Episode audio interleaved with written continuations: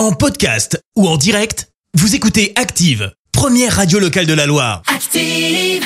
Maintenant, l'actu média et les audiences télé sur Active. La chronique télé tout de suite avec Léa Dusson. Comme d'hab, on débute avec les audiences. Ouais, TF1 arrive en tête avec le film d'animation L'âge de glace, près de 4 millions et demi de téléspectateurs. Loin derrière, on retrouve la série britannique Vera sur France 3. Et puis euh, France 2 vient compléter ce podium avec le film Garde alternée. Vous étiez 2 600 000 téléspectateurs hier soir. Dans l'actu télé, allez, on parle de biathlon. Ouais, c'était la quatrième étape de la Coupe du Monde de biathlon le week-end dernier. Elle se déroulait euh, pas très loin d'ici, en Haute-Savoie, au Grand Bornand. Une compétition très suivie sur place, mais aussi à la télé sur l'équipe 21.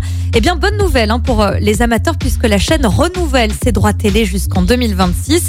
Elle va ainsi diffuser euh, chaque saison neuf étapes de la Coupe du Monde de biathlon en 2022, 2024 et 2026.